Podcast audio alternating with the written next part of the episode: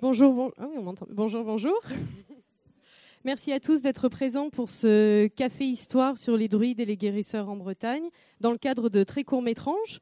Euh, un festival court métrange qui n'est pas vraiment un festival cette année. Pour ceux qui ne le connaissent pas, le festival court métrange est une euh, compétition internationale de courts métrages fantastiques, étranges et insolites qui se déroule tous les ans à Rennes depuis 17 ans. Cette année, vu le contexte, nous l'avons réadapté, repensé pour vous proposer le très court métrange. Vous avez l'ensemble des événements qui sont dans le programme que vous avez un peu partout dans l'espace. Ça fait deux ans que nous collaborons avec le Musée de Bretagne, si je ne dis pas de bêtises, deux ans, et c'est toujours un très grand plaisir. Merci donc beaucoup au musée de, nous, de travailler avec nous encore cette année pour euh, cette rencontre, euh, la rencontre de ce soir. Je me permets aussi de remercier le Café des Champs Libres de nous accueillir, évidemment, et bien entendu un grand merci à Bernard Rio d'avoir répondu présent pour cette invitation. Euh, je ne vais pas m'éterniser. Hélène, je te laisse la parole et nous allons nettoyer. Merci Cyrielle. Vous m'entendez? Ça va? Euh, donc euh, bonsoir, bienvenue à toutes et à tous pour ce premier café histoire du musée de Bretagne. Donc bienvenue au Champ Libre. Euh, nous sommes nous aussi également ravis de voilà de, collaborer à très court métrage cette année. donc voilà, nous sommes heureux d'accueillir Bernard Rio, qui est spécialiste du patrimoine. Il a écrit une soixantaine d'ouvrages. Il collabore également avec des magazines spécialisés comme Historia, mythologie, euh, voilà, dans des domaines tels que la nature, euh, les traditions, l'ethnologie. Bonsoir à, tous, merci de vous être déplacés dans cette ville de Rennes que j'ai découvert masquée en arrivant euh, tout à l'heure. alors, je vais commencer par un petit commentaire du film qu'on vient de voir.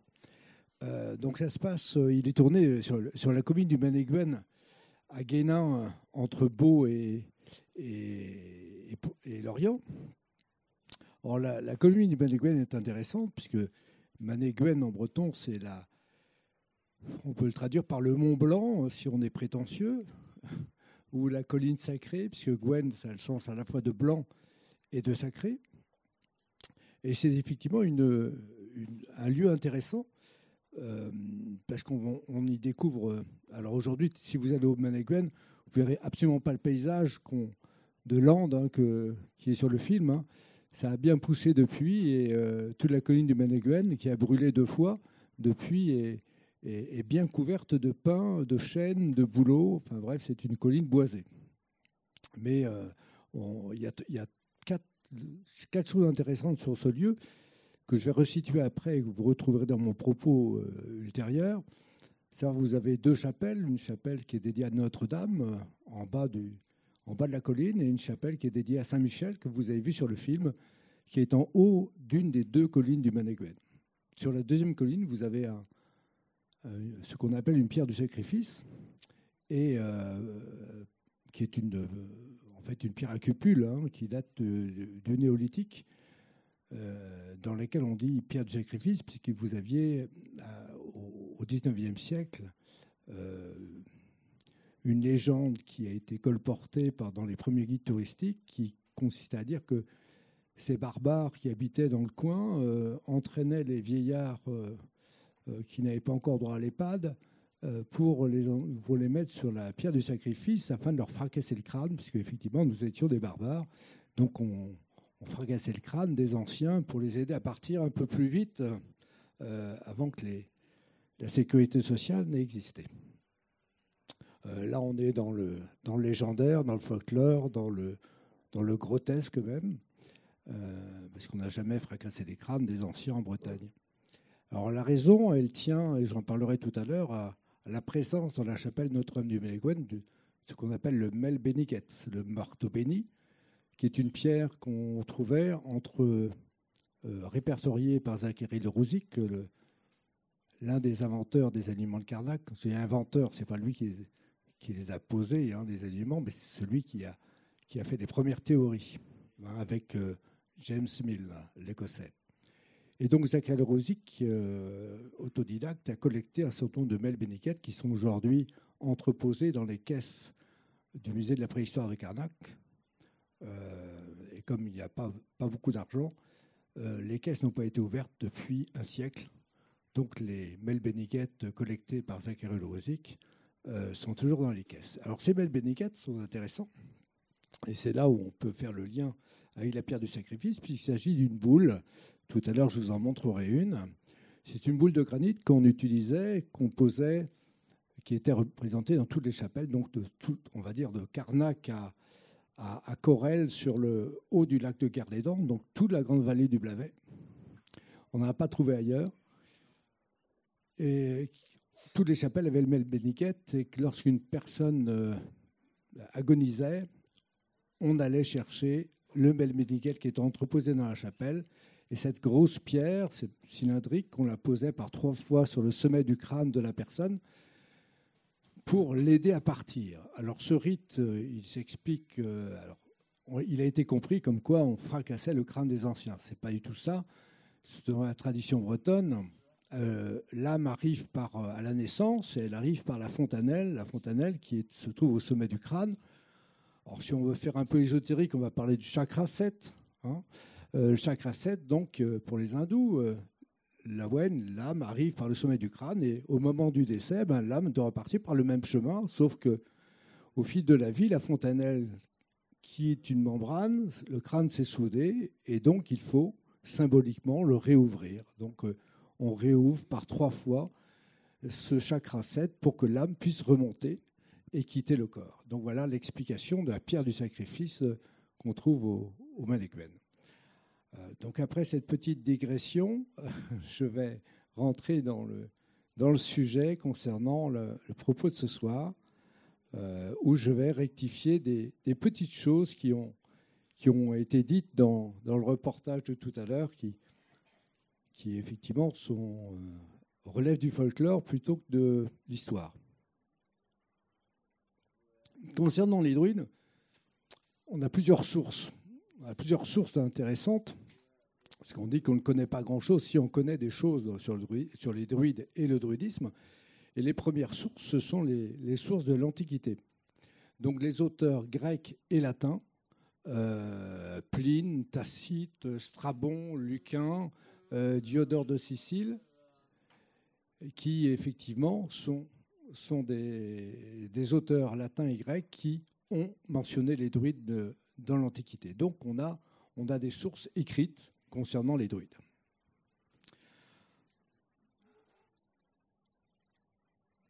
On a notamment une source dans, dans Pline qui raconte euh, un procès à Rome. Ça, c'est une source intéressante. Donc, on est euh, sous le règne de, de, Claude ou de Tibère, euh, et un chevalier gaulois de la tribu des Volcons, c'est-à-dire des Alpes, on va dire les Alpes de Haute-Provence, le Pigionneau, euh, se présente à Rome pour un procès et il porte sur lui ce qu'on appelle l'œuf de serpent ou l'œuf des druides, qui a fait un oursin fossile.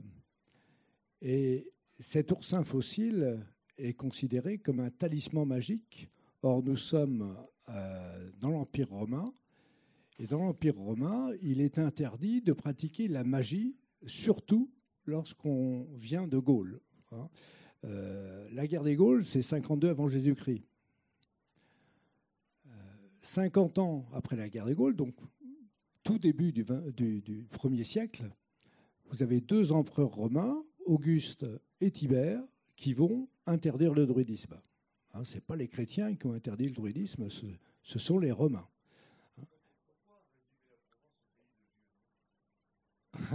non, pour localiser, pour localiser. Voilà, voilà. Ceci dit, Giono est un, est un bel auteur provençal. Carsozon est un navigateur, même, oui, certes, certes.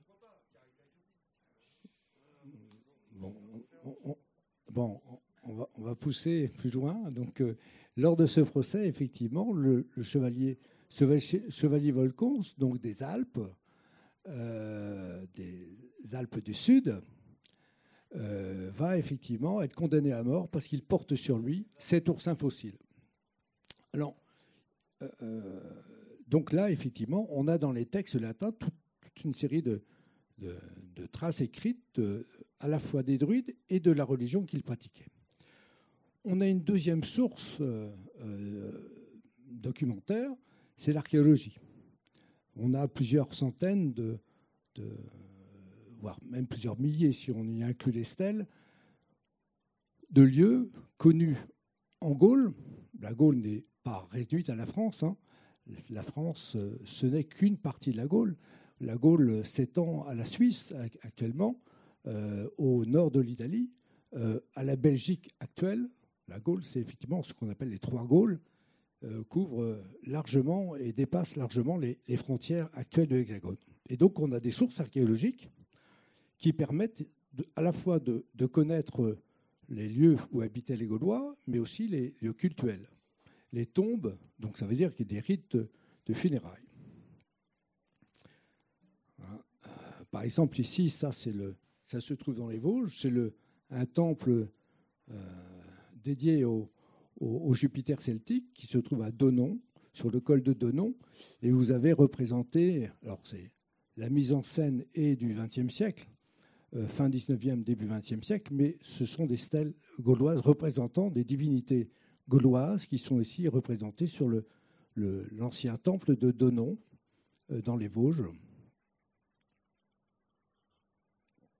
Et avant d'accéder à ce temple de Donon, d'ailleurs, vous avez aussi une statue euh, de ce qu'on appelle le dieu à languipède. Vous en avez plusieurs représentations en Bretagne, notamment dans le porche de l'église de Plouaret. C'est un dieu qui chevauche un animal, hein, qu'on appelle languipède. Donc vous avez ces, lieux qui existent, et puis vous avez en Bretagne euh, toute une série de, de, chapelles. vous rappelle que la Bretagne possède la plus forte densité de sanctuaires euh, de France. Nous avons un peu plus de 6000 chapelles et églises, ce qui fait une, une densité tout à fait exceptionnelle. Et dans ces chapelles et églises, ou autour de ces chapelles et églises, je vous prie de m'excuser, j'ai oublié malencontreusement de fermer mon portable, ce que je vais faire tout de suite.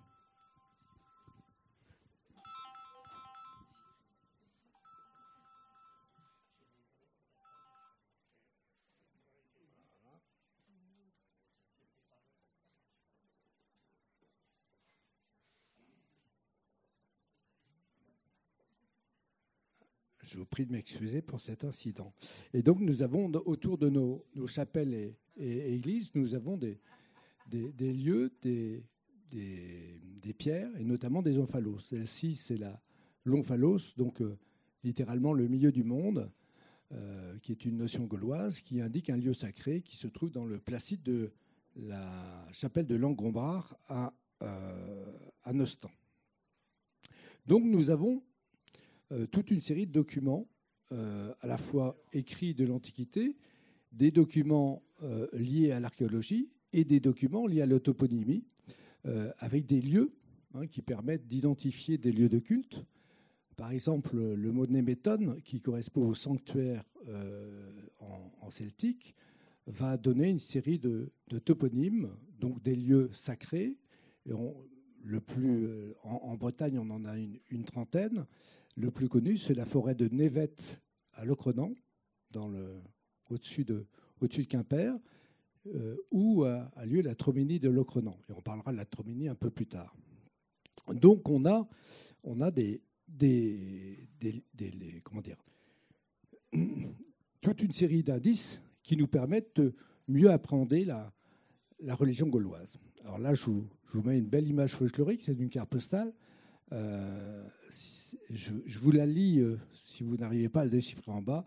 Notre-Dame de Chartres, honorée par les druides, avant votre naissance, priez pour nous. Donc on est effectivement euh, dans un véritable syncrétisme. Alors pourquoi je parle du, locus consecratus des Gaules? Puisque le, littéralement le lieu consacré des Gaules, c'est une mention qui, appartient à Jules César, qui indique que les Gaulois se retrouvent une fois par an, et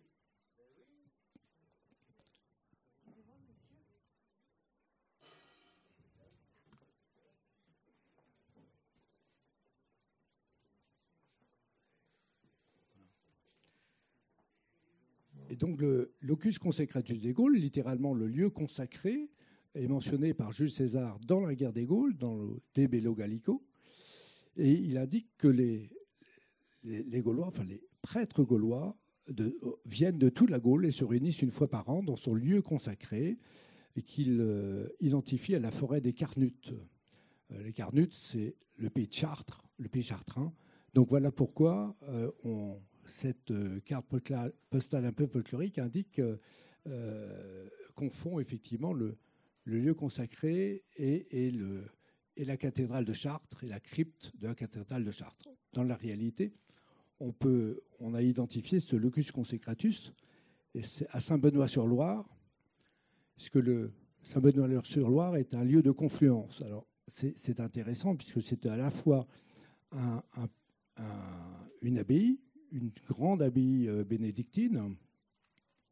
Euh, c'est aussi euh, un lieu qui est à mi-chemin entre Bourges, Tours et, un peu plus loin Chartres, donc à la confluence de plusieurs populations gauloises, les Bituriches, les Sédons et les Éduins, et les Carnutes un peu plus loin. C'est un lieu de confluence, c'est-à-dire que c'est, là, c'est intéressant, c'est un lieu de frontière. C'est-à-dire que les Gaulois imaginaient que on pouvait avoir une notion de centre, et cette notion de centre n'est pas une notion euh, centrale géographique, mais un lieu de rencontre qui perdure aujourd'hui en Bretagne. Euh, je vais vous donner euh, plusieurs exemples, notamment Notre-Dame de Kelvin à Guerne. Notre-Dame de Kelvin à Guerne est une basilique qui se trouve en pleine campagne. Ce n'est pas l'église paroissiale de Guerne, c'est une basilique qui est trois fois plus importante que l'église paroissiale, avec un pardon qui dépérit depuis quelques années, mais un, des plus grands pardons de Bretagne. Et les gens qui venaient à, à, Kelvin venaient à la fois du pays de Beau, qui était le plus proche, du pays de Pontivy, un peu plus loin, du pays de Rostronin, encore un peu plus loin, et euh, si on descendait dans le sud, du pays de Lorient, du pays d'Auray. C'est-à-dire qu'on avait une confluence de pèlerins dans ce lieu euh, de pèlerinage. On a exactement la même chose, non plus dans le Ventais, mais en Cornouailles, avec le sanctuaire Notre-Dame de Rumingol au Fou. Notre-Dame de Rumingol au Fou est un sanctuaire important, mais ce n'est pas l'église paroissiale du Fou, c'est un sanctuaire périphérique. Et c'est un sanctuaire de confluence. On a la même chose pour ce qui est du Léon, avec euh, le, grand sanctuaire euh, euh, de Salon-Arfol euh, à côté de l'Esnevin. Donc cette notion de sanctuaire de confluence du catholicisme en Bretagne, il est hérité du monde celtique, pré-chrétien. On a également dans, nos églises euh, qui, ont conservé un certain nombre de traces de, culte de l'Antiquité. Alors ici, on n'est plus en Bretagne, hein, on est dans, la, chapelle Saint-Martin de Jabreil, nous sommes dans la Haute-Vienne, euh, donc à la limite de, Limousin et, du Poitou. Et ici, vous avez une magnifique stèle. Euh, alors il y a trois faces ornées, mais vous voyez la déesse Epona qui trône sur cette stèle gauloise. Ça veut dire que euh, l'hôtel votif dédié à la déesse Epona, hein, qui est associé au cheval, c'est une, divinité équestre. Et, donc cette déesse Epona, elle est honorée dans une chapelle dédiée à Saint Martin, l'apôtre des Gaules. Donc nous sommes, et c'est le propos que, que je vais tenir tout au long de cette conférence, enfin de cette rencontre, nous sommes dans une continuité, à la fois une continuité géographique, une continuité historique et une continuité culturelle.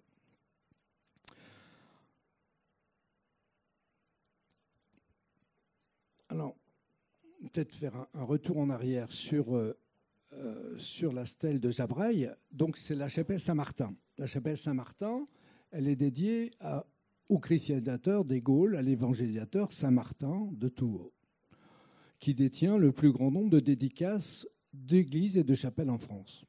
Saint-Martin, l'évangélisateur des Gaules, avait comment dire, une, une propension à, l'affrontement plutôt qu'au dialogue, dans le sens où lui, il avait la vérité et il fallait expulser le paganisme de la Gaule. Il fallait remplacer cette vieille religion par une nouvelle religion. Donc il y a été avec une manière forte. Hein, on a toujours dans l'histoire du christianisme ces deux tendances. Et Saint-Martin, c'était la matière forte. Dans son hagiographie, par, écrit par Sulpice Sévère, vous avez, vous avez un épisode où on voit Saint-Martin qui va s'opposer aux païens d'un lieu et qui va faire abattre l'arbre sacré des païens pour bien montrer aux païens que leur religion est une religion de superstition, que on peut abattre un arbre sacré sans enchaîner entraîner les foudres de Dieu. Donc ce qu'il va faire. Et puis on a un autre saint, qui est le successeur d'ailleurs de Saint Martin, c'est Grégoire de Tours, qui lui va être dans une autre, euh, une autre attitude, et qui va considérer qu'au lieu d'affronter le paganisme, il faut composer avec le paganisme. Donc, donc Saint Grégoire va dire le contraire de Saint Martin. Il va dire au lieu de détruire les traditions sacrées euh, des païens, on va reprendre une partie de leurs fêtes, on va reprendre une partie de leurs lieux. Ce, qui explique que dans les chapelles, euh, vous avez des stèles gauloises votives comme celle de Jabraille.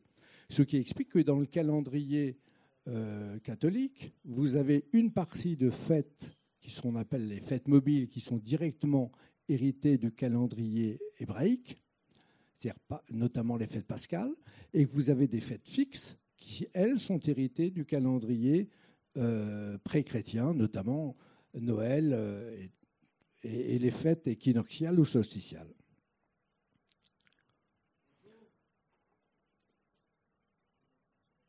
Alors, on peut difficilement parler du druidisme sans parler du christianisme et la christianisation. Euh, ici, vous avez un vitrail de Saint Patrick, l'évangélisateur de l'Irlande, euh, qui est présent dans, l'église Saint-Similien à Nantes. L'église Saint-Similien à Nantes, euh, c'est l'église des Irlandais. pendant la période jacobite, les Irlandais ont quitté l'Irlande, après Cromwell, si vous voulez, et ils ont émigré notamment dans toute, l'Europe, mais notamment leur base pour l'Ouest, c'était Nantes. Et l'église des Irlandais à Nantes, c'était l'église Saint-Similien. Voilà pourquoi vous avez le, vitrail et les statues de Saint-Patrick. Alors, Saint-Patrick est intéressant. Son nom lui-même euh, est un nom latin. Il n'est pas du tout euh, celtique. C'est Patricius, le patricien. Euh, c'est une personne qui a été rasée par des pirates irlandais au nord de la Bretagne insulaire, probablement issu d'une famille euh, euh, brito, romaine peut-être même romaine tout simplement. Et donc il a été vendu comme esclave par ces pirates irlandais à un druide. Donc Saint Patrick a eu toute son enfance, toute son adolescence, il, a, il, a, été sous l'apprentissage d'un druide. Donc lorsque Saint Patrick s'émancipe, euh, et qu'il euh, commence la conversion de l'Irlande, il va utiliser tous les procédés qu'il a appris par son maître druidique. Il va notamment travailler sur des joutes oratoires, des malédictions, ce qui n'est pas du tout chrétien, les malédictions, on ne doit pas maudire son, voisin, euh, des incantations, il va utiliser la magie que, dans, dans, sa prise de possession de l'Irlande, et, c'est parce qu'il est effectivement plus fort que les druides, euh, parce qu'il est un super druide en quelque sorte, qu'il va gagner la partie, qu'il va convertir euh, les, druides au christianisme. Alors certains vont, le refuser. Le dernier roi païen d'Irlande, c'est le, roi d'Irmède, hein, qui, euh, qui, est au 5e siècle. Mais Saint Patrick va convertir les, les Irlandais au, du, au, christianisme et d'une manière qui n'est absolument pas violente, mais qui est d'une manière magique. Alors, on, a, si je peux faire une digression, on a la même chose en Bretagne avec ce qu'on appelle les saints soroctones, c'est-à-dire que les saints qui combattent le dragon. Alors ici, euh, dans le pays de Rennes, vous en avez un célèbre, c'est Saint Armel, euh, Saint Armel qui a combattu le dragon sur la Sèche. Euh, et vous en avez un autre, Saint-Efflamme à Plestin-les-Grèves, vous en avez euh, Saint-Main, bien sûr, à Saint-Main-le-Grand. toute une série Saint-Paul Aurélien, qui a combattu le dragon également, Saint-Guénolé. Enfin, on en, a, en beaucoup qui ont combattu le dragon euh, en, Bretagne. Mais la grande différence entre nos saints soroctones bretons, ou plutôt armoricains, et les saints soroctones officiels du calendrier catholique romain, c'est que Saint-Michel, l'archange Saint-Michel, dont c'était la fête avant-hier, ou Saint-Georges, sont des saints qui combattent le dragon par, par le glaive et la lance. Ce sont des vrais combats, des vrais combats physiques. Alors que nos saints bretons qui combattent le dragon, eux, ils n'utilisent ni le glaive ni la lance, ils n'utilisent pas la matière forte. Ils font comme Saint Patrick, ils utilisent la magie du verbe. On est dans l'incantation, on est dans la magie. Et c'est parce que Saint Efflamme est plus fort que le dragon qu'il va prendre son étole et qu'il va mettre autour du cou du dragon comme une laisse euh, et il va entraîner ce dragon comme un petit chien pour le noyer dans, dans les eaux de, de l'océan. De même, Saint-Armel dans les eaux de la Sèche, euh, Saint-Main dans les eaux de la Loire, etc. Donc on est effectivement dans une perception du monde, du sacré, qui est magique. Ici, vous avez euh, un autre lieu important euh, où, on, a de l'archéologie, de la tradition, du folklore et de l'histoire. Euh, c'est le Ménébré, la chapelle du Ménébré, dans les Côtes d'Armor, à côté de Bégard. Alors pourquoi je mets Gwenran Parce que selon le folklore, ce serait là où Gwenran, le dernier druide de Bretagne, aurait lancé sa malédiction avec un chant que vous pouvez retrouver dans le Barzaz-Brest de Ersard de la Ville-Marquée. Euh, donc, tradition populaire, le dernier nuit de Bretagne euh, aurait lancé sa malédiction avant euh, que tout le monde soit converti au christianisme en Bretagne.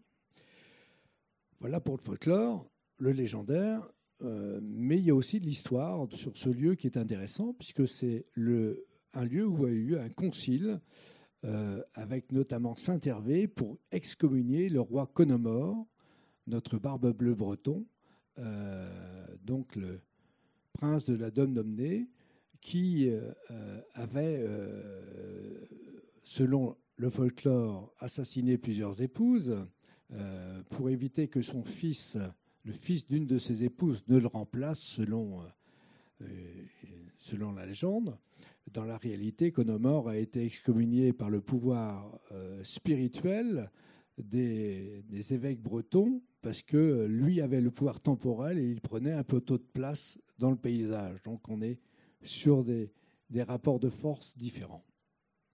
Mais ce lieu est, effectivement un, lieu historique. Alors, maintenant, venons-en, je, regarde ma, montre aussi, pour ne pas dépasser le temps ce qui est intéressant dans le druidisme, c'est le rapport à de la nature. Euh, alors là, je, vous avez une photo du hêtre de Pontus en forêt de, Pimpon.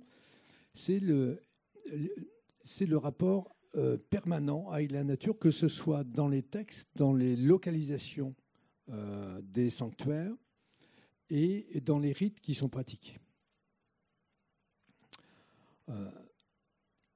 on a littéralement un, enseignement qu'on va retrouver aussi dans le vocabulaire utilisé.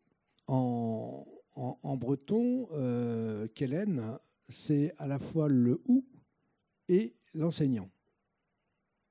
On a, on a deux sens en permanence. Donc, euh, et on a un texte gallois, euh, un texte du, bas Moyen Âge, qui, se trouve dans le livre de Taliesin, donc Xe siècle, qui, met en scène ce qu'on appelle le combat des arbres. Le combat des arbres est un texte intéressant puisque c'est à la fois une œuvre poétique, mais c'est surtout une œuvre philosophique. Et on peut même dire une œuvre théologique. Euh, ce combat des arbres reprend, met en scène, avant Shakespeare hein, et son fameux combat des arbres, son combat des arbres gallois met en scène 30 essences d'arbres, des arbres, des arbustes et des fleurs, avec une sorte de combat magique qui représente trois enceintes. Et en fait, si on fait un décryptage de, ce texte gallois, de cette œuvre poétique, on se rend compte qu'on a à la fois une, une personnification, une identification à un calendrier. Euh, alors on pourrait faire une exégèse, mais elle durerait plusieurs heures hein, de ce texte. Hein. Il a été publié, il est, notamment publié dans, le, chez Payot, c'est l'éditeur Payot. Il, est, fait partie d'une traduction par le professeur Guillaume Var. donc le combat des arbres, euh, il été aussi utilisé par euh, Robert Grève dans un ouvrage intitulé La déesse blanche, qui a été un best-seller dans les années 70 en, Grande-Bretagne et aux États-Unis, mais qui a été traduit en, France, en français, mais euh, selon mes sources, a priori, il serait épuisé aujourd'hui. Mais ce combat des arbres donc, est à la fois une identification. Pour chaque arbre, on a une voyelle, donc avec un calendrier. Pour chaque voyelle, on a un mois. Euh, en sachant que le mois dans le calendrier euh, celtique est un mois solaire Hein. On est à la fois, on inclut un calendrier solaire et un calendrier lunaire. Euh, donc on a des mois de 28 jours avec un mois intercalaire qui va permettre de faire la jonction entre les 12 mois solaires, les 12 mois lunaires plutôt. Et donc, ce, texte sur le calendrier, sur le combat des arbres, permet d'identifier un rapport à la nature avec euh, tout un symbolisme. Alors, tout à l'heure, dans le film que vous avez vu, euh, le, commentateur disait que les druides étaient partagés en trois, fonctions hein, les druides, les bardes et les vates. Euh, on, a, avec le triban, hein, les, trois traits qui avaient été identifiés sur une fontaine, bien, on va retrouver cette trifonctionnalité dans, dans ce combat des arbres. Euh, ne serait-ce que par les trois, les, trois catégories, les arbres, les arbustes et, les fleurs. On va retrouver ces trois catégories également dans euh, l'organisation de la société celtique et dans l'organisation de la classe sacerdotale. Alors les druides, euh, contrairement à ce qui a été dit tout à l'heure dans le film, qui, ce ne sont pas forcément les hommes du chêne. Hein. Euh, il y a une, effectivement druide.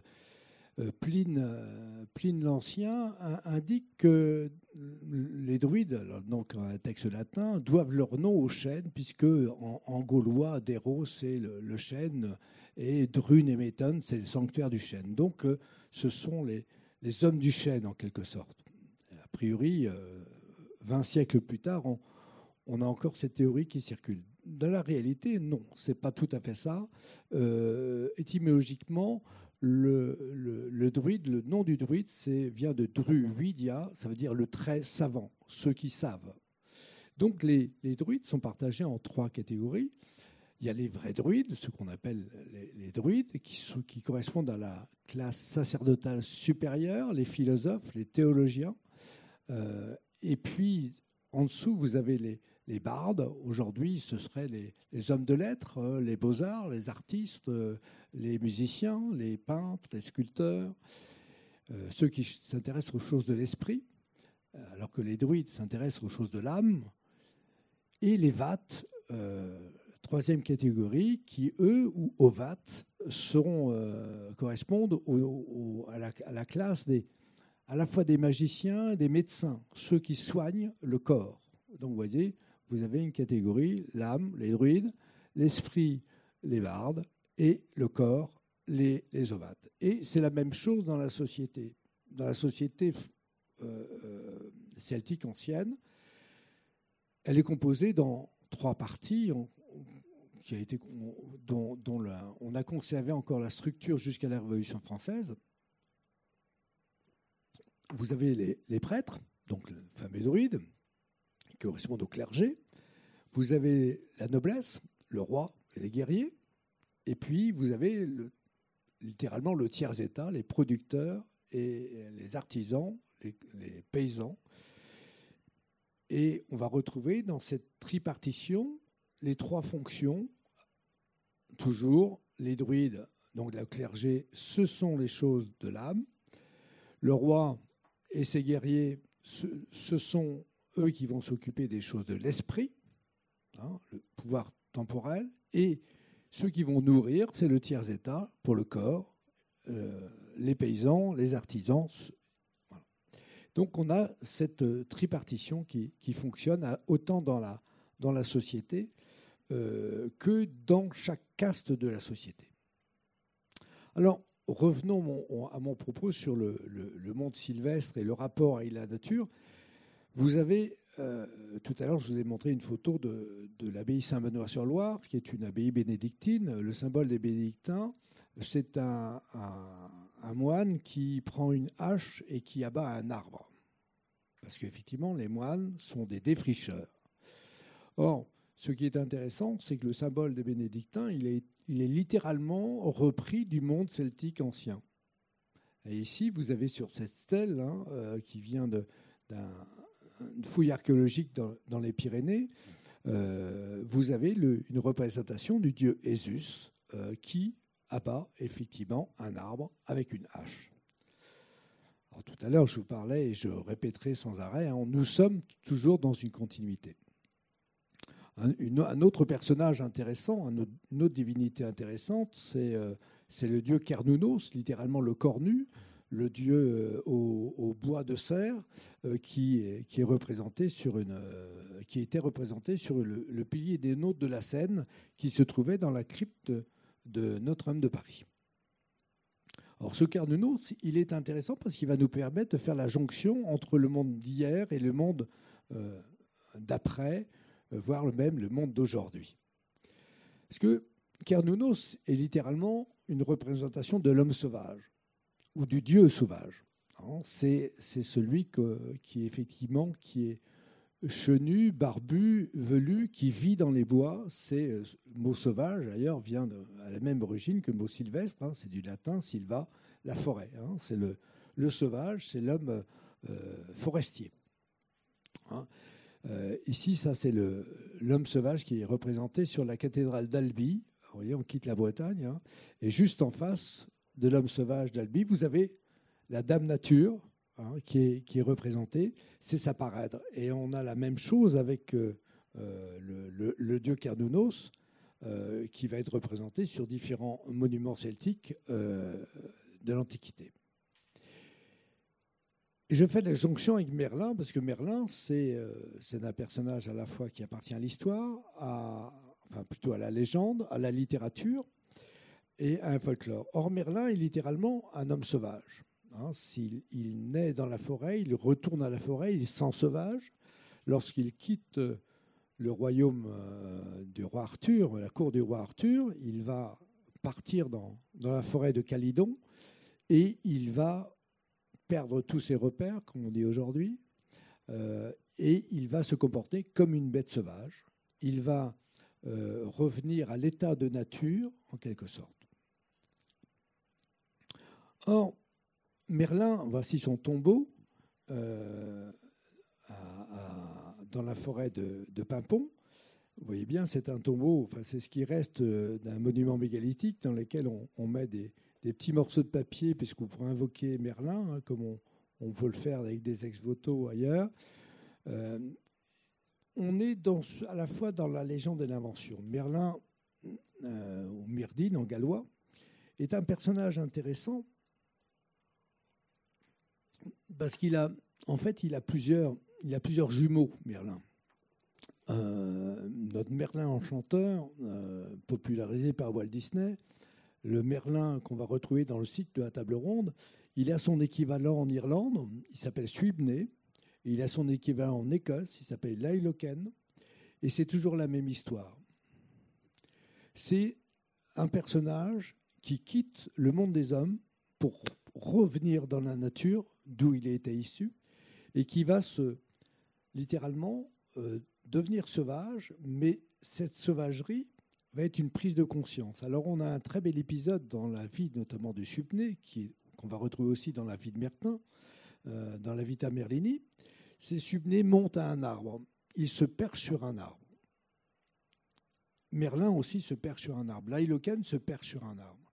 Et se percher sur un arbre, c'est quitter le monde terrestre et être entre le ciel et la terre, n'appartenant ni à la terre, ni étant encore au ciel.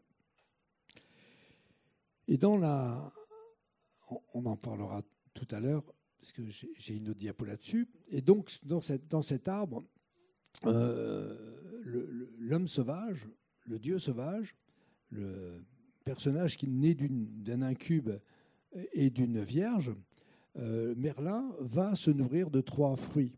Euh, on a toujours, voyez, toujours cette notion de tripartition, de trifonctionnalité.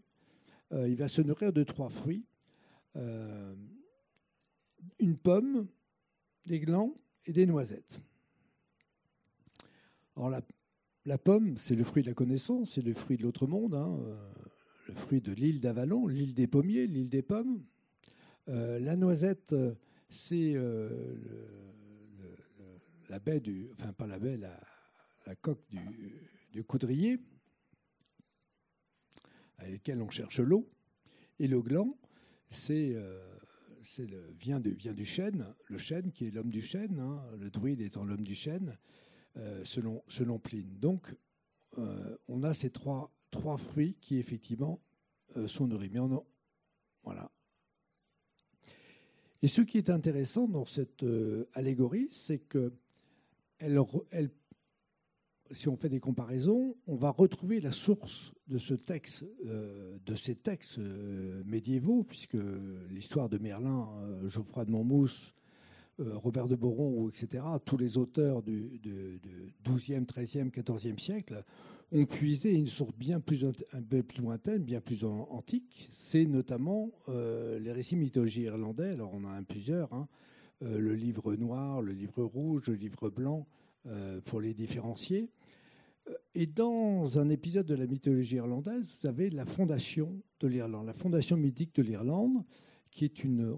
L'Irlande est, est, partagée en cinq provinces, cinq comtés aujourd'hui, cinq provinces autrefois, et avant cinq royaumes, il y avait quatre, quatre royaumes, le, le Munster, le, le, le, Leinster, le, euh, j'en oublie un. Euh, et donc ces quatre royaumes euh, d'Irlande élisaient un haut roi qui était élu sur la colline de Tara, dans le centre d'Irlande, qui faisait que le cinquième, le haut roi était le roi du cinquième royaume. Eh bien, euh, dans, le récit de la mythologie irlandaise, vous avez cette euh, allégorie qui est personnifiée par cinq arbres. Et dans l'arbre de Mugna, qui est l'arbre central, l'arbre de Mugna va donner trois récoltes de fruits, des pommes, des noisettes et, des glands, hein, tels qu'on retrouve dans les récits médiévaux. Ce que je veux faire comprendre par ceci, c'est que quand vous lisez des textes médiévaux, euh, vous avez une partie euh, qui n'est pas de la création ex nihilo, comme aujourd'hui avec les romanciers. Euh, vous avez aussi des références, un recyclage de données culturelles. Voilà, l'arbre triple, j'en ai, parlé. Et donc, ce, ces récits mythologiques irlandais ou gallois euh, puisque en Bretagne américaine, nous n'avons pas conservé de récits mythologiques. Nous avons un folklore, mais nous n'avons pas conservé de, récits plus anciens. Ces, récits vont se retrouver dans les fondateurs vont se retrouver dans les textes médiévaux.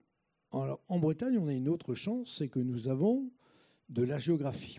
Les hagiographies sont les vies des saints bretons. Alors, on en a plusieurs centaines de saints bretons.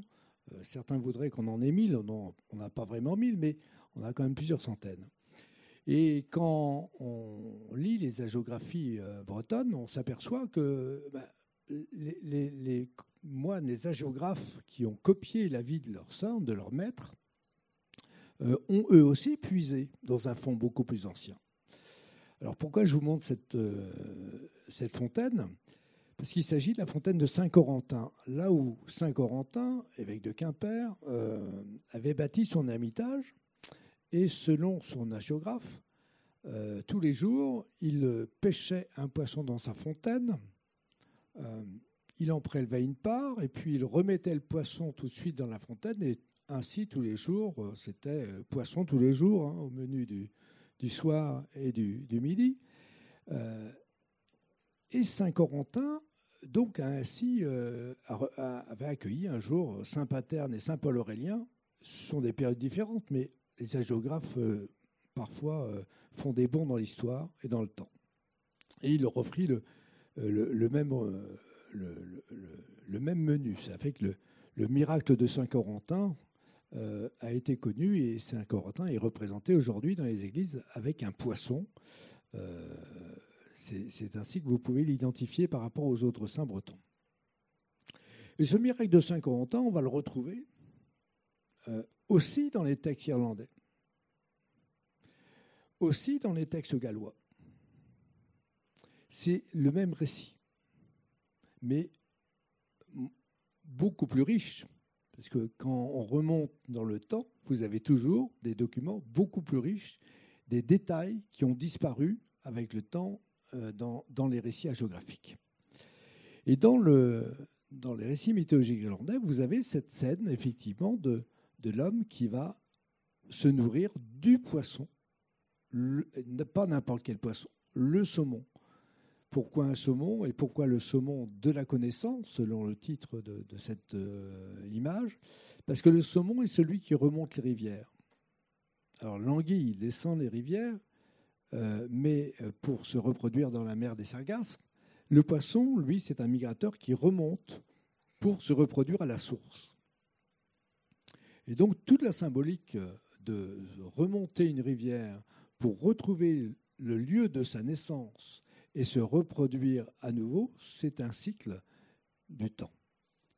Et euh, tout à l'heure, je, vous parlais du gland, de la noisette et de la pomme, euh, qui étaient les trois fruits euh, de l'arbre sacré. Eh bien, dans ce récit mythologique, l'homme perché va laisser tomber un gland dans la fontaine. Le saumon va manger le gland. Il va être fécondé par ce gland. Le gland, c'est le fruit du chêne, l'arbre de la sagesse, l'arbre sacré. Et donc, il va redescendre la rivière et un porteur, porteur de ce gland qui va donner naissance à un, grand personnage de la mythologie irlandaise. Donc, cette scène, vous la retrouvez dans, une géographie chrétienne.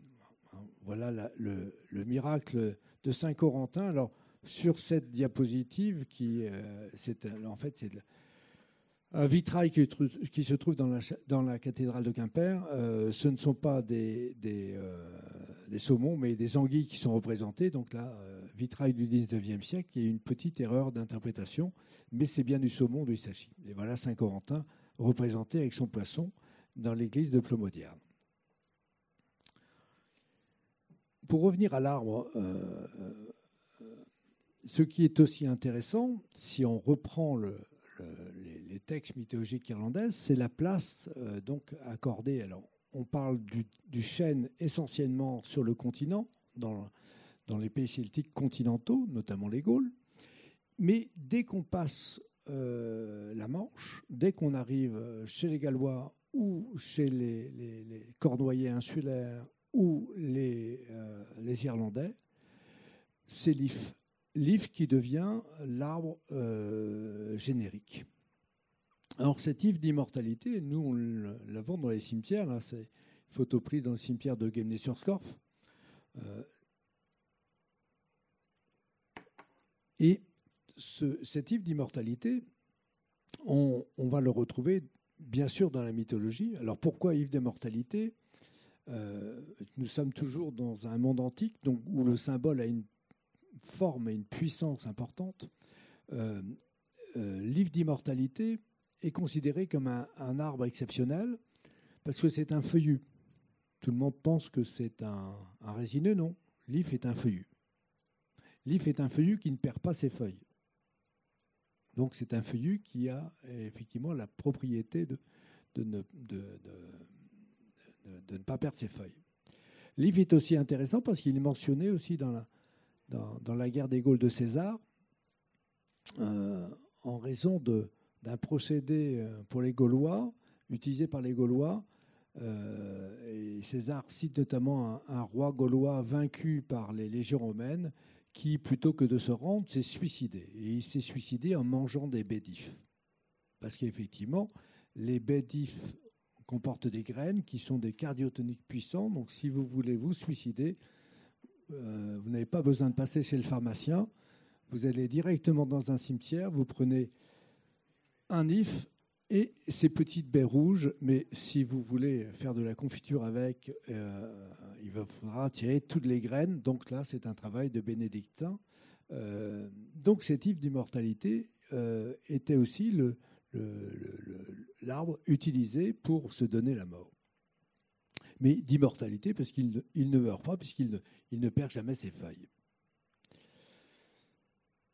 L'immortalité m'amène à, passer dans, l'autre monde, euh, l'autre monde dont je vous ai parlé euh, déjà tout à l'heure avec euh, l'île d'Avalon. cet autre monde est une, est une, permanence à la fois dans les récits mythologiques, dans les récits gréco-latins. Hein, la première mention de, de, la Bretagne, dans, la Bretagne armoricaine, dans, un récit de l'Antiquité, c'est Posidonios, voyageur grec de l'Antiquité, qui va effectivement mentionner euh, la, Bretagne armoricaine et, notamment l'île de Saint. Euh, l'île de Saint qui, euh, qui est le lieu de, départ pour l'autre monde. L'île de Saint, elle est localisée pas très loin de la baie des Trépassés, la baie des Trépassés où on a effectivement considéré que c'était le, le, lieu où les, âmes des défunts se concentraient pour attendre le bagnos, le, bateau de nuit, la barque de nuit pour passer dans l'autre monde. Or, cet autre monde euh, est, à la fois localisé à l'ouest ou au nord du monde, là où le soleil se couche, parce que nous sommes dans, dans, un monde très symbolique. Donc, euh, le soleil se couche tous les soirs. Et s'il se couche tous les soirs, il va réapparaître. Donc on espère, mais il meurt. Donc où meurt le soleil? Il meurt en se couchant à l'ouest. Voilà pourquoi euh, les, îles de, l'autre monde, de l'éternité, de l'immortalité, le paradis, le Cid, etc. Tous les noms qu'on peut leur donner se trouvent à, l'ouest du monde. C'est là où on, embarque pour passer de l'autre côté.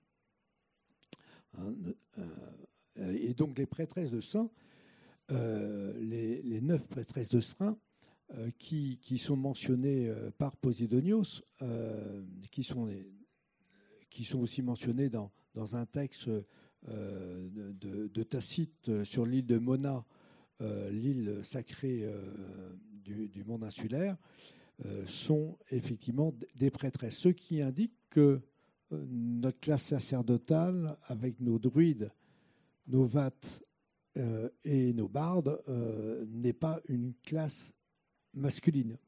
Hein. ça, c'est aussi important. il, y a, il y a des, des druides, euh, des euh, bardes, si on peut appeler ça comme ça, et, des, ovates. Euh, pour la petite histoire, Sainte Brigitte, la patronne de l'Irlande, avec Saint Patrick, dont je vous ai parlé tout à l'heure, Sainte Brigitte est la seule sainte ayant rang d'évêque dans la chrétienté. Alors, pourquoi a-t-elle rang d'évêque? Parce que Sainte Brigitte, euh, avant d'être euh, la sainte patronne de l'Irlande, euh, est littéralement une, divinité celtique, Brigantia, la brillante, qui existe aussi en, Gaule, en, Gaule continentale. Et cette Sainte Brigitte a bâti son monastère à Kildare, littéralement, on reprend le vieil irlandais, Kildare, si, l'église du chêne. voyez? On continue de, jouer avec la symbolique. Voilà, la bête est trépassée, puis j'accélère un peu parce que je vois que l'heure tourne. On m'a dit 50, 50 minutes, je vais faire 52 et demi, je pense. Hein. Euh, encore un, pour, continuer, puis après je répondrai à vos questions, parce que là c'est vraiment un survol. Une divinité intéressante aussi, c'est Sukelos, le dieu au euh, qui, a été représenté, qui est notamment euh, figuré en Bretagne à, Saint-Brandan, euh, dans les Côtes d'Armor, où vous avez une stèle de, de Sukelos qui, qui figure sur un talus, donc stèle gauloise. Voilà le Ben Bédiguet dont je vous ai parlé tout à l'heure. Alors pourquoi je le ramène le Ben Bédiguet? Parce que le dieu Sukelos euh, il est, euh, c'est ce qu'on appelle le, dieu maillet, le Dieu bon qui frappe. Alors, il frappe pour, euh, dans un sens et dans un autre. C'est-à-dire qu'il donne la mort, mais il peut aussi donner la vie. Il ressuscite. On est toujours dans, dans un, aller-retour. Et euh, ce Dieu qui donne la vie et la mort, vous allez le retrouver aussi dans une figure euh, romancée dans le, roman de, de Chrétien III, Yvain, chevalier au lion. Lorsque le chevalier au lion, Yvain, arrive à la fontaine de Barenton euh, pour combattre le chevalier noir, juste avant, il va rencontrer un homme sauvage. Un, homme sauvage qui a une massue. Et avec sa massue, cet homme sauvage tape sur euh, le gibier sauvage, les serre, il les tue d'un coup de massue. Et avec sa même massue, il les ressuscite en les frappant une seconde fois. Eh bien, cet homme sauvage de, mis en scène par Chrétien III, c'est littéralement notre Dieu, Sukelos, hein, qui donne à la fois la vie et la mort, euh, avec son, son marteau béni en, à lui aussi. Donc vous voyez le rapport entre le, le folklore, la mythologie et la littérature. Euh, Ogmios euh, est un, autre dieu celtique, euh, ou Ogmé, Ogmio, c'est la forme gauloise, Ogmé, c'est la forme irlandaise. Alors, je, le place ici parce que souvent, on a, je lis ou j'entends que les, druides n'écrivaient pas. C'était des, personnes qui enseignaient par la parole, et, mais pas par l'écriture. Alors, c'est vrai et c'est en partie faux. Euh, c'est vrai dans le sens où il fallait une vie pour apprendre, mais quand vous commencez à l'école à 6 ans et que vous la terminez avec des études supérieures à 25 ans, vous avez passé 20 ans à apprendre, avec une espérance de vie qui est bien plus importante que dans l'Antiquité. Donc relativisons aussi quand on dit que les élèves des druides passaient effectivement 21 euh, ans, puisque c'était 7 fois 3. Euh, la période de 7 ans était une période réglementaire. Cette durée doit être relativisée par rapport à quelqu'un qui commence aujourd'hui à l'école maternelle et qui va finir des études supérieures à 25-26 ans. C'est exactement le même temps.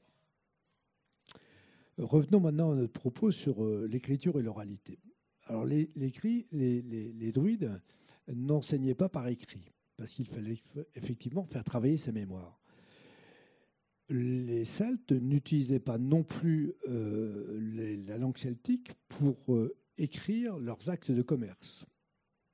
Ils utilisaient le latin ou le grec, plutôt le grec que le latin d'ailleurs, mais ils écrivaient, parce que les, les Celtes commerçaient, hein, ils commerçaient dans toute l'Europe, donc, euh, dans une société de l'écriture comme, euh, comme la Rome antique, euh, il fallait aussi écrire les contrats. Donc, il existe des écrits celtes en latin ou en grec. Il existe aussi des écrits celtes en langue celtique. et les plus belles preuves sont les, ce qu'on appelle les stèles ogamiques, vous en avez une à Vannes, hein, euh, qui était de, devant l'ancien hôtel de la Société de savante de Vannes, et qui est aujourd'hui de mémoire au musée de la Cohue. Et vous en avez beaucoup plus, bien sûr, en, Irlande, euh, des salogamiques. Là, vous en, avez, une autre, une qui est ici à, Kilfenora. Alors, on écrivait avec des traits, donc des traits verticaux, des traits horizontaux, des traits transversaux. Et les, les, les 26 lettres dont je vous ai parlé tout à l'heure pour l'alphabet des arbres se traduisaient par des traits. Voilà, des codes euh, qu'on va retrouver sur, sur les ogames. Et là encore, si euh, vous regardez vos textes médiévaux, vous avez une mention de ces ogames qui sont utilisés. C'est ce langage du secret, en fait, en quelque sorte. Alors là, c'est pas dans Chrétien 3, c'est dans Béroul, euh, le roman Tristan et Iseux. Dans Tristan et Iseux, à un moment donné, Iseux est reparti vers le roi Marc, son époux légitime, et Tristan, comme Merlin, s'est ensauvagé, il vit dans la forêt, mais il aspire à retrouver euh, Iseux, et il va utiliser un code pour retrouver, pour communiquer à Iseux, il va retrouver, il va utiliser le code des ogames. Alors vous avez un passage, si vous retrouvez Béroul, vous relisez Béroul, à un moment donné, Tristan va mettre sur le chemin où passe Iseux des morceaux de bois, littéralement des ogames. Et ça veut dire que Iseux connaît l'écriture ogamique et qu'elle peut déchiffrer le message de Tristan. Ah, voici une autre stèle ogamique à Kilfenora en Irlande, euh, où vous avez les, traits qui sont, euh, euh, gravés sur l'arête de la pierre. Alors, vous voyez, cette pierre ogamique devant une église, c'est la même chose que nos, nos omphalos gaulois devant nos, chapelles bretonnes.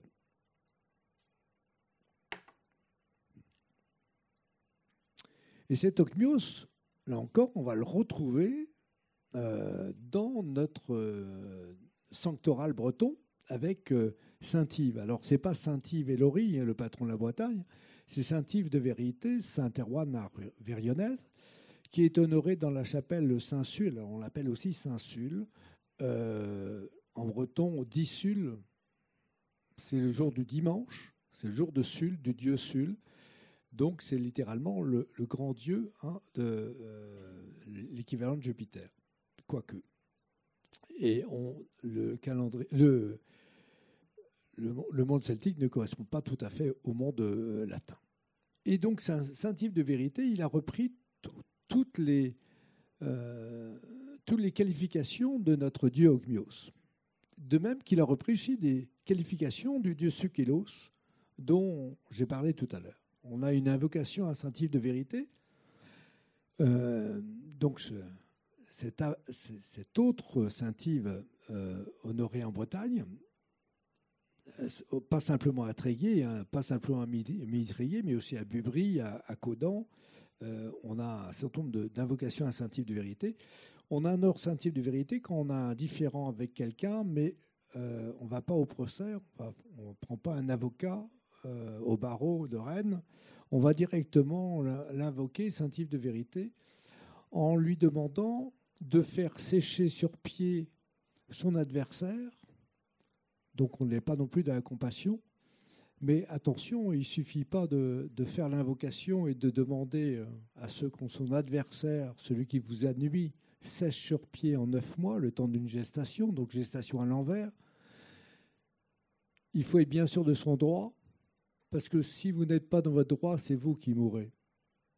Donc, il faut vraiment être bien sûr de soi. Et si tous les gens qui allaient au procès aujourd'hui étaient sûrs de leurs droits euh, et un peu plus sûrs de leurs droits, peut-être que les tribunaux seraient un peu moins encombrés euh, par des, mauvais coucheurs. Donc, on a encore un exemple dans notre folklore, mais pas, pas le folklore passé, toujours nos traditions populaires, d'un avatar, d'une divinité gauloise qui s'est transmis au, fil des siècles et qui, perdure aujourd'hui.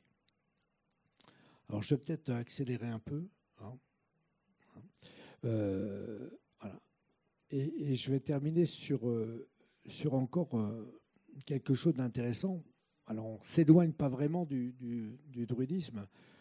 dans le film tout à l'heure que vous avez vu, il est indiqué que les, il y a quatre grandes fêtes. Alors, les dates ne sont pas tout à fait bonnes hein, dans le commentaire. Les quatre grandes fêtes celtiques, effectivement, qui organisent le monde celtique, c'est euh, ce qu'on appelle aujourd'hui la Toussaint, Saint-Main, 1er novembre. Le, le 1er février, euh, la fête d'Imbolc, fête d'illustration, euh, qui correspond aussi d'ailleurs à, Sainte-Brigitte. Hein. il faut honorer début février. Le 1er mai, Belten, Beletenedos en, Belten en irlandais, Beletenedos en gaulois, donc la fête de mai. Et euh, le Lugnasad, la fête du dieu Dug, le dieu lumineux, au 1er août. Donc ces, fêtes, on les connaît parce que euh, à la fois elles sont citées dans les récits mythologiques irlandais, donc on connaît le calendrier et le festiaire celtique, et on a retrouvé à la fin du 19e siècle à, Coligny, dans l'Ain, au-dessus de Lyon, ce qu'on appelle le calendrier de Coligny, qui est aujourd'hui euh, conservé au musée de Fourvière à Lyon, qui est un calendrier gaulois. Et c'est parce que nous avons ce calendrier gaulois sur des tablettes de bronze que nous connaissons exactement la méthode de calcul calendaire des Gaulois, comment était organisé le temps? Tout à l'heure, je vous ai parlé de calendrier solilunaire, je vous ai parlé de mois lunaire avec de mois intercalaires. Effectivement, cela, on le connaît par le calendrier Coligny. Et dans notre, dans notre monde, euh, la Toussaint qui approche, hein, dans, dans, un mois, ce, cette Toussaint, euh, fêtée normalement le jour des morts, c'est le 2 février, euh, cette Toussaint, elle, elle n'a été inventée que tardivement par l'Église chrétienne, qui s'est calée après plusieurs siècles sur les traditions vivantes, c'est-à-dire que pas simplement en Bretagne, mais dans tout, tout le monde celtique, on continuait à fêter les morts à la, à la. Et donc, l'Église a appliqué le principe de Grégoire, hein, à savoir, on va adapter notre calendrier, puisque ces maudits païens ou ces chrétiens païens euh, n'arrivent pas à prendre notre calendrier, eh bien nous, on va mettre la fête des morts, effectivement, le 2 novembre, euh, jour des, des, défunts. Euh, ça a plus ou moins fonctionné, puisque effectivement, personne ne fête les morts le 2 novembre, mais tout le monde le, le, le, 1er, le 1er novembre. Alors, pourquoi cette, pourquoi cette photo? Puisque vous avez, là encore en Bretagne, on a conservé une. C'est la seule paroisse de Bretagne qui ait conservé ses traditions, Plougastel d'Aoulas. Le 1er novembre, vous avez euh, une tradition qui consiste à mettre aux enchères ce qu'on appelle l'arbre à pommes. L'arbre à pommes, vous voyez représenté ici sur le calvaire de la chapelle Saint-Claude. Donc vous aviez sept chapelles à, à Plougastel d'Aoulas et chacune des sept chapelles, à la Toussaint, mettait en vente son arbre à pommes. Euh, C'était une mise aux enchères. Euh, une fausse mise aux enchères, puisqu'elle euh, se pratique toujours aujourd'hui. C'est une tradition qui a failli disparaître et qui n'a pas disparu. Elle se pratique toujours dans, dans, la chapelle Sainte-Tréphine de mémoire et en rotation une année sur cinq sur les autres chapelles. Euh, les fois où j'y suis allé, moi, c'était notamment la chapelle de la Fontaine Blanche et la Fontaine Saint-Claude, la chapelle Saint-Claude. Et donc la famille, tout le monde, tout le monde est rassemblé. Vous pouvez aller à, la, à Plogastel d'Aoulas hein, pour cette cérémonie. C'est ouvert à tout le monde, mais vous n'aurez pas le droit d'enchérir. Ou alors, si vous enchérissez, c'est que euh, vous ne connaissez pas les usages locaux. La famille d'un. Tout le monde est rassemblé et l'arbre à pommes arrive, celui qui a eu l'arbre à pommes de l'année précédente. Donc, c'est un, une branche d'if. Hein, on retrouve l'if encore sur lesquels sont fichés des pommes.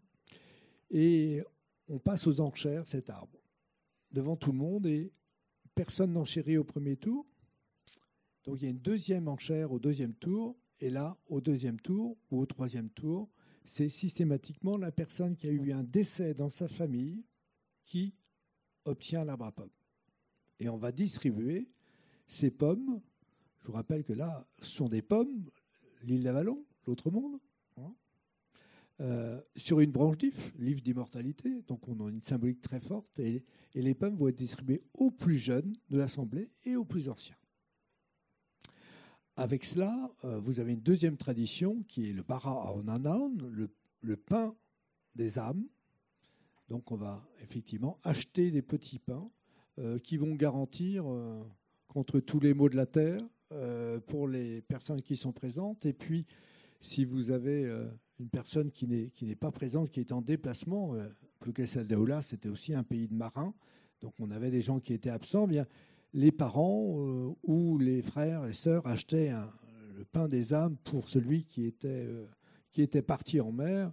Et s'il revenait plusieurs mois plus tard, mais il devait se casser les dents en mangeant son pain parce qu'il était rassis, mais l'usage était de, manger son pain pour se garantir des maladies et de tous les malheurs de la terre. Donc là, on a sur Pugasal de Oulas un rite euh, qui est littéralement pré-chrétien, même s'il se passe à une fête chrétienne, qui raccorde le, le, symbolisme de la pomme d'immortalité, non pas la pomme du péché, mais la, pomme des Hespérides. Hein. Euh, et d'ailleurs, si je refais une liaison tout à l'heure, je vous ai dit que l'Irlande était partagée en cinq, hein, quatre, quatre royaumes pour les quatre points cardinaux et un royaume central où est élu le haut roi. Eh bien, si vous prenez une pomme et vous la coupez en deux euh, par, la, par la moitié, pas en le sens de la hauteur, mais à, l'horizontale, vous aurez une étoile à cinq branches qui va se dessiner. Parce qu'effectivement, l'île de l'autre monde, l'île des pommes, est une île parfaite, et le chiffre parfait, c'est les cinq royaumes d'Irlande qu'on conserve encore dans la République irlandaise aujourd'hui. Et si vous coupez la pomme par l'horizontale, au lieu de trouver l'électorat à cinq branches, vous trouverez l'équivalent d'un sexe féminin, puisque cette île de l'autre monde, c'est l'île des femmes, bien sûr. Euh, c'est alors dans la littérature médiévale, c'est l'île de, de Morgane, euh, Morigena, la née de la mère, euh, la sœur d'Arthur on, va peut-être arrêter là et puis passer, passer aux questions, parce que là, j'ai débordé de mon temps de parole et je vous prie de m'excuser. Bah, déjà, merci euh, Bernard pour cette euh, très belle euh, présentation, très intéressante et très riche. donc, je vais passer dans quelques instants la parole à notre public. Moi, j'avais juste une question.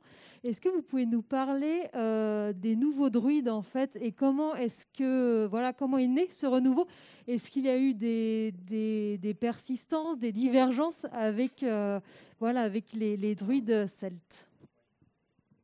Oui, les druidisme et déodruidisme. Alors là, je vous ai euh, mis une représentation euh, du premier Gorksed organisé en Bretagne. Euh, il y a peut-être pas de, il y a des coïncidences, des correspondances, du hasard. Vous mettez le mot que vous voulez, qui s'est passé sur la colline de Saint-Gilda à Carnouette, là où se trouve aujourd'hui la vallée des Saints. alors, D'où viennent les néodruides bretons? Les néodruides bretons euh, sont souchés euh, sur les néodruides gallois. Euh, donc ils ont mis un peu de temps à se réveiller, les, Bretons, puisqu'effectivement le, le soussage a eu lieu à la fin du 19e siècle. On va retrouver des gens célèbres hein, dans, l'histoire bretonne qui ont été, qui ont été prendre leur, non pas leur enseignement, mais leur adoubement en quelque sorte en, Pays de Galles. Ben, euh, Théodore ressort de Villemarqué, hein, l'auteur du Bas à Brest, qui allait, euh, euh, François-Alexis Rio, l'académicien, spécialiste des, arts sacrés, tel dire tous les, grands, comment dire, les, pas celtomanes, mais les, des érudits du 19e siècle ont effectivement fait partie de cette délégation bretonne qui est partie assister à un Gorset au Pays de Galles. Donc ils se sont souchés sur le néodruidisme gallois. Les néodruides gallois, eux, ils viennent euh, non pas du 19e siècle, mais du 18e siècle. Ils sont euh, un peu plus anciens, ils ont un siècle de plus, et ils viennent d'une lignée qui, qui, a été fondée par Iolo Morganou, un Gallois qui a littéralement inventé, lui il a inventé les triades galloises. Euh, donc on est au XVIIIe siècle, euh, on est dans une période où, les érudits s'intéressent aux antiquités, euh, où on retrouve les textes aussi de l'Antiquité. Ils s'intéressent aux, mégalithes et on est dans une grande confusion. alors ce sont tous des, érudits, des, des, bourgeois, des, pasteurs, parce qu'on est en Pays de Galles, euh, ce n'est pas du tout un mouvement païen, hein, paganisant, c'est un mouvement d'érudits. Euh, un peu plus tôt, euh, les, premiers, mouvements néo-druidiques, donc 50 ans avant Yolo Morganou, apparaissent à Londres, donc début 18e siècle. Et ce sont les mêmes, les mêmes personnages qui ont fondé ce qu'on appelle la franc-maçonnerie et le néo-druidisme. Après, ils se sont séparés. Parfois, certains sont restés dans les deux obédiences, mais on est sur le même état d'esprit. C'est-à-dire que on s'intéresse aux, grands monuments mégalithiques, notamment Stonehenge, certains, certains auteurs comme Macpherson vont publier des ouvrages qu'on qualifierait aujourd'hui de celtomanes avec Ossian. on s'intéresse à l'histoire ancienne. Euh, à la même période en France, euh, Napoléon III va, euh, un peu plus tard, au moment où on parle du néo-druidisme armoricain, Napoléon III, lui, va s'intéresser à, la guerre, à la guerre des Gaules. Hein. C'est lui qui réinvente Vercingétorix, qui remet en valeur les premières fouilles à Alésia, Jagovis, c'est sous le règne de Napoléon III. Donc on est, c'est une redécouverte de l'histoire des racines celtiques de, la France et de l'Europe du Nord-Ouest. Donc on a, on a une création ex nihilo euh, de, gens qui sont tous euh, de bons chrétiens euh, et qui s'intéressent à l'histoire. Donc ils s'intéressent, ils réinventent, ils interprètent. Donc le, le, tombeau de Merlin dont je vous ai montré tout à l'heure participe de la même tendance. Hein. C'était deux deux érudits euh, de, de Plélan-le-Grand qui euh, ont complètement réinventé tous les monuments mégalithiques de la forêt de Pimpon pour leur donner euh, le nom de tombeau de Merlin, l'hôtel de Viviane, etc., qui n'appartiennent pas du tout au folklore populaire de Pimpon. On est dans une invention, dans une localisation où on va réinterpréter. Donc on est au, début du XVIIIe siècle dans une invention. Alors, ce qui explique ces tenues, euh, ces tenues euh, romantiques, hein, de, des décès, euh, qu'on voit toujours aujourd'hui dans les mouvements néo-druidiques, qui sont, des tenues qui correspondent aux, gravures de Gustave Doré et, autres, mais qui ne correspondent pas à une réalité. Les druides de l'Antiquité n'ont jamais porté ce style de tenue. Merci. Alors, bon, pour des raisons euh, sanitaires, euh, je vais euh, m'approcher de vous pour les questions. Vous pourrez la, dire et moi, je la, je la répéterai à Bernard avec le micro. Comme ça, c'est moi qui garde le micro. Excusez-nous pour, voilà, pour ces mesures un peu exceptionnelles. Est-ce qu'il y a des questions? Oui, je m'approche.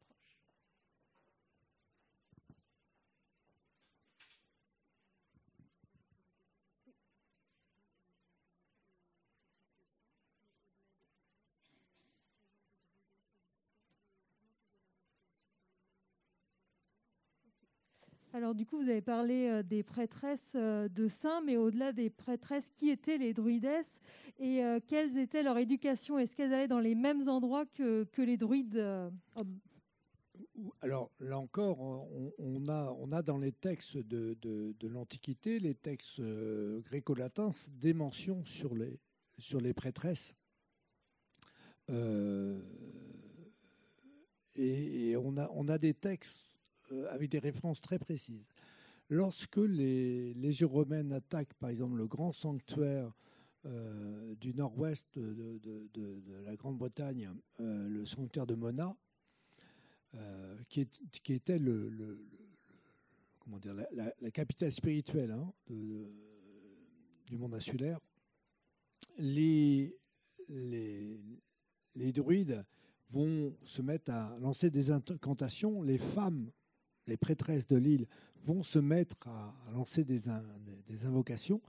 Elles vont se dénuder, littéralement, selon euh, Tacite, et elles vont montrer leur sein, elles vont dévoiler leur sexe pour effrayer. Là, donc on est dans un, on est, on, est dans une impudeur, mais d'une impudeur magique, hein, pour euh, impressionner l'adversaire, et ça va fonctionner dans un premier temps. C'est un, rituel de paralysie. Donc, euh, qui est l'équivalent de, ce qu'on appelle les Shelanagig, hein, hein, ces déesses de l'âge du fer, qui sont plusieurs centaines en Irlande et, en, Grande-Bretagne, euh, qui sont des femmes qui euh, ouvrent leurs leur cuisses et dévoilent leur sexe. On en a quelques représentations en Bretagne, hein, notamment dans, dans l'église de, de Loctudie, au chevet de l'église de Loctudie. Donc c'est un, un, geste, effectivement euh, magique. Hein. C'est l'origine du monde et si tu veux voir l'origine du monde, eh bien, euh, c'est tableau de Courbet en quelque sorte. Hein. Euh, tu vas être paralysé d'effroi. parce que tu n'as pas à voir ce que tu n'as pas à voir.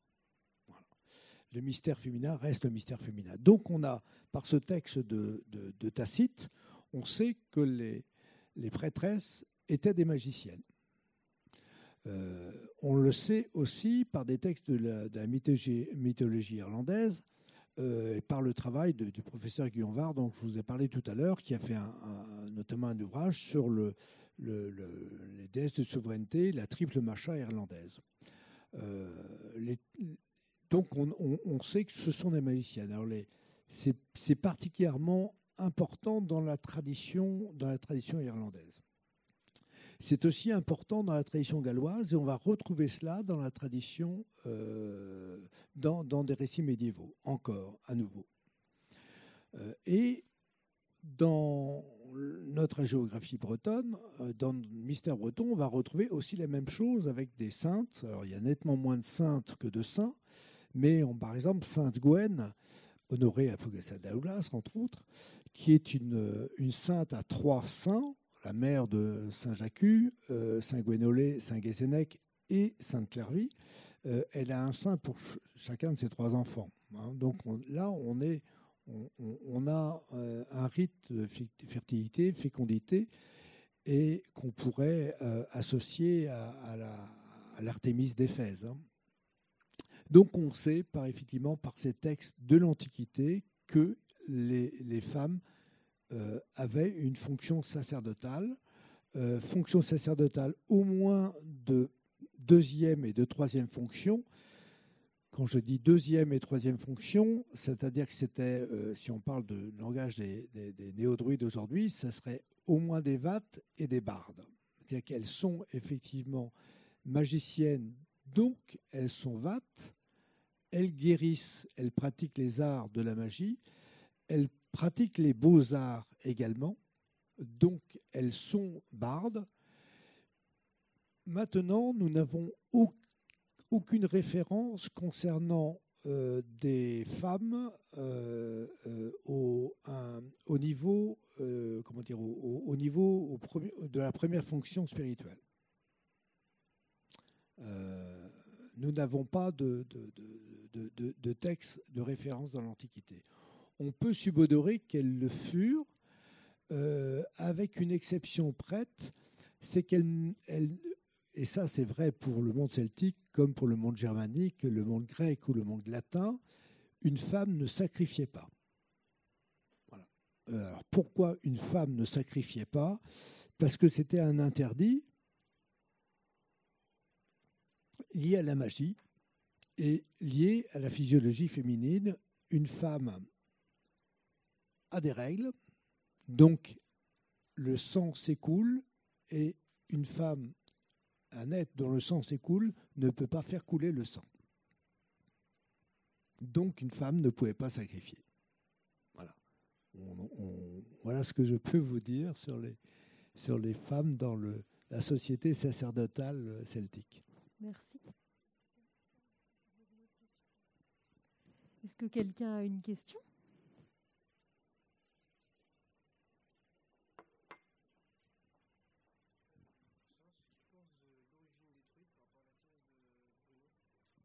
Alors, qu'est-ce que vous pensez de l'origine des druides par rapport à la thèse de Bruno? Alors, euh, bon, Bruno, Bruno est un auteur euh, qui est plus un archéologue qu'un historien des religions. Euh, Bruno, je suis taillé sur costard ce soir. Euh, mais euh, Bruno ne parle pas les langues celtiques. Donc il ne maîtrise pas les textes anciens. Euh, donc moi j'aurais tendance à dire que cet universitaire qui écrit très bien, qui écrit des choses aussi très intéressantes, lorsqu'il s'intéresse au monde celtique, il a une vision très franco-française, très parisienne. donc le monde celtique pour lui s'arrête aux frontières de l'Hexagone. Il euh, n'y a aucune, il euh, n'y a pas de comparaison. Euh, et moi, je dis qu'on ne peut pas effectivement. c'est la même. Bruno, c'est le pire, c'est Goudino. Hein, mais Bruno a un peu cette tendance-là aussi. Et donc, je dis que c'est difficile de parler du monde celtique si effectivement on concentre ses propos uniquement sur la Gaule et, les études gallo-romaines. Voilà, donc après, moi j'avoue que pour, pour battre ma coulpe, j'ai cessé de lire Bruno il y a une dizaine d'années. Alors je ne sais pas, peut-être qu'il a évolué depuis, mais, mais c'est effectivement c'est une vision comme Goudinot qui est. Euh, donc moi je préfère. si vous avez des ouvrages à lire sur le monde celtique, moi je vous conseille de, de prendre des ouvrages qui sont des traductions d'ouvrages britanniques euh, en français. Euh, là vous avez du comparatisme, voire des ouvrages allemands, hongrois. Euh, sur le monde celtique, c'est bien plus documenté que les ouvrages publiés par les éditeurs français avec des, chercheurs français qui, euh, ne veulent pas passer la Manche pour aller regarder ce qu'il y a à Trinity College. Ah, je, suis méchant, mais bon. Merci. Est-ce qu'il y a une autre question?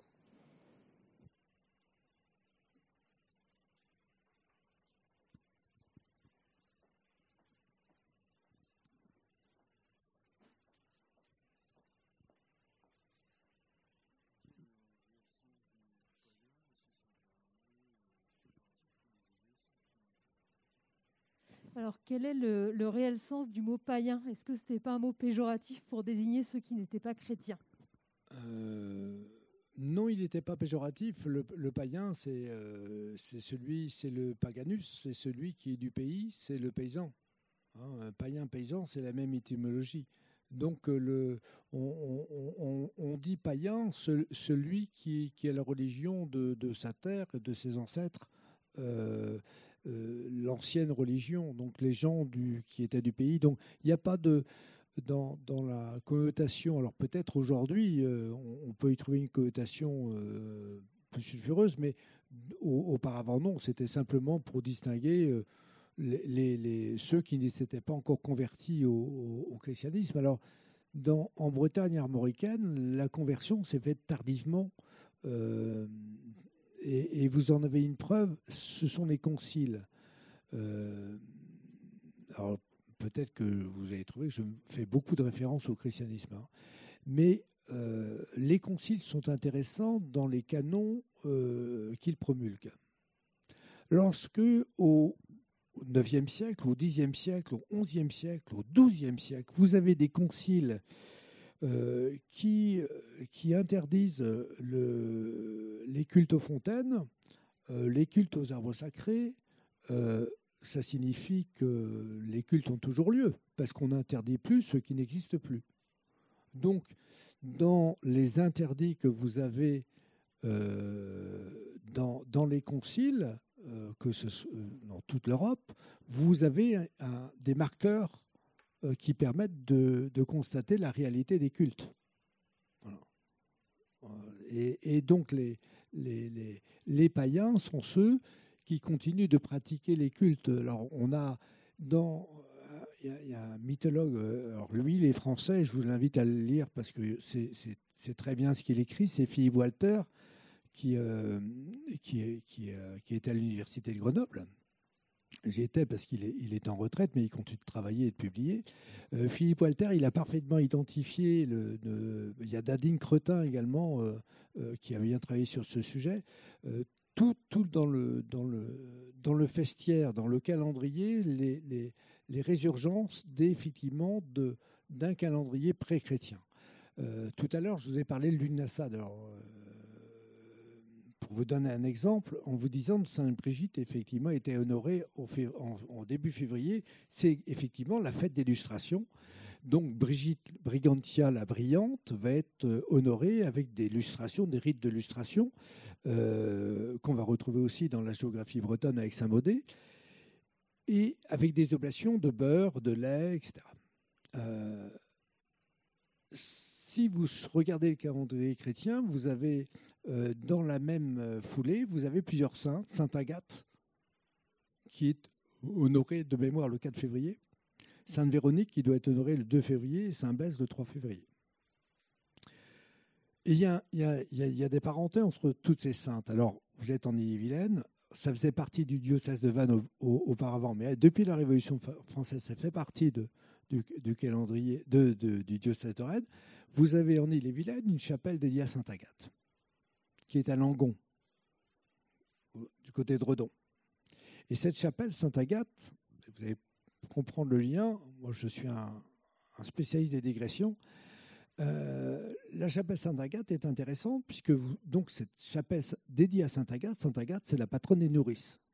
Parce que dans la martyrologie, Sainte-Agathe a eu les seins coupés, donc l'infirmité qualifiante, les seins coupés, fait que elle, est honorée par les nourrices pour avoir du lait, puisqu'elle n'a plus de seins.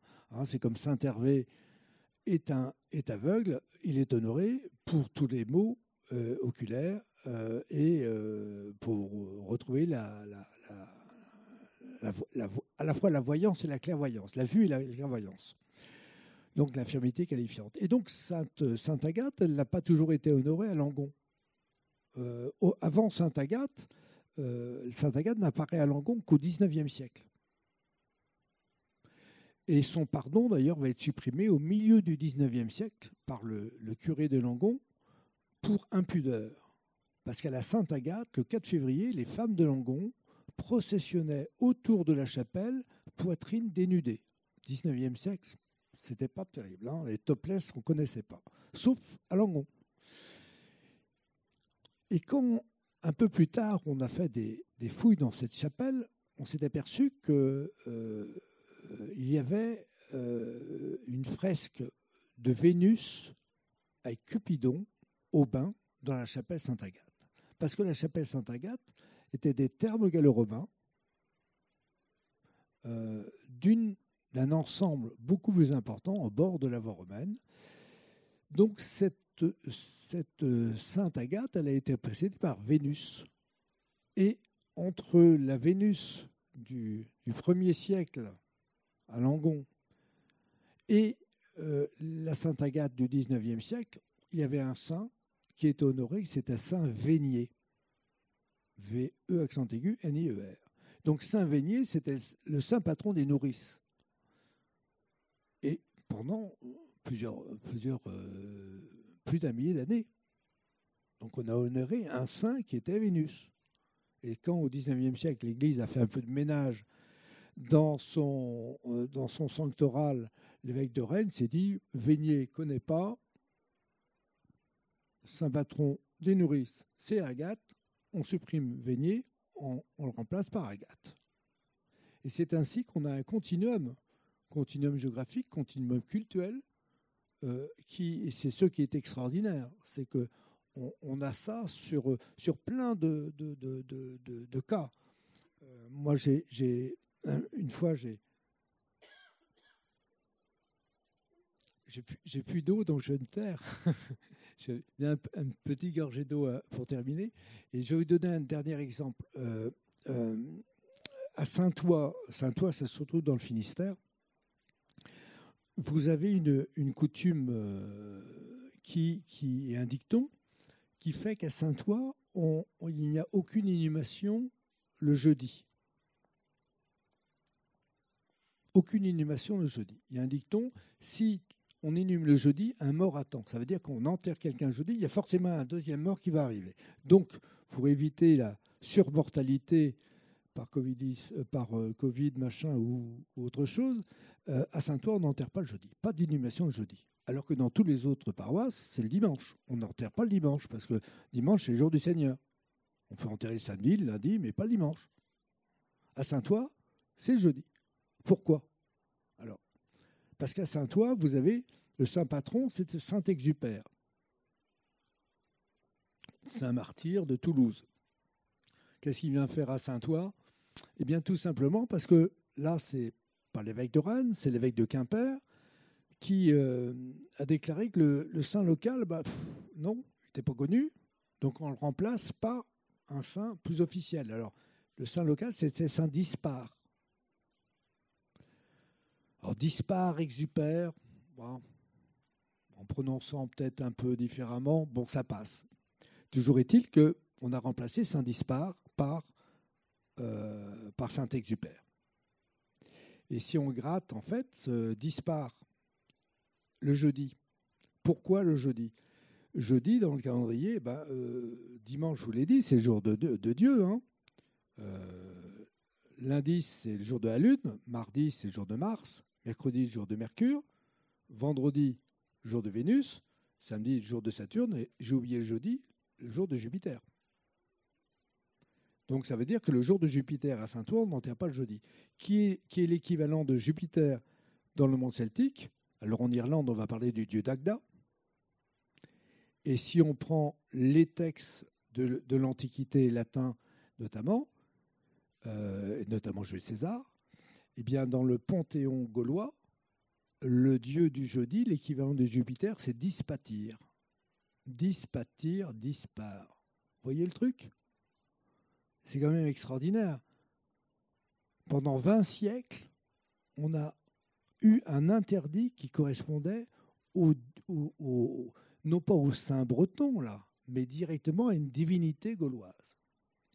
Et c'est pour ça que moi je parle sans arrêt, effectivement, de continuum, parce que euh, dans, sous un vernis euh, sous un vernis chrétien, vous avez autre chose qui ne s'oppose absolument pas au christianisme. Hein. Je, n'oppose pas le paganisme au christianisme parce que ici on est dans un véritable syncrétisme. Et donc c'est ce qui, est, ce qui fait la richesse de notre euh, patrimoine à la fois bâti, notre patrimoine oral, notre patrimoine écrit, euh, nos croyances, nos pratiques, c'est euh, un ensemble. On ne peut pas opposer l'un et l'autre. On, peut conjuguer. Et donc cette conjugaison fait que on peut, euh, en grattant, en cherchant, on aura effectivement des, indications sur ce qui était la religion avant, les croyances avant l'arrivée des, des, saints bretons insulaires. Merci. Est-ce qu'il y a une dernière question? Donc, s'il n'y a pas d'autres questions, alors je vous remercie. Merci Bernard, merci à vous tous d'être venus si nombreux ce soir.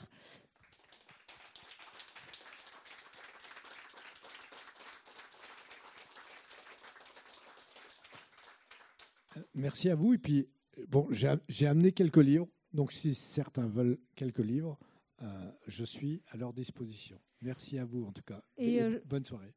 Je voulais juste aussi vous dire que le partenariat avec Court Métrange continue, puisque euh, mon collègue Pascal, ici présent, vous propose des visites étrangement braises le samedi 10 octobre à 15h et le dimanche 11 octobre à 15h et 17h. Donc c'est l'occasion de redécouvrir le parcours permanent du musée de Bretagne à travers ces objets les plus insolites et mystérieux. Voilà, merci.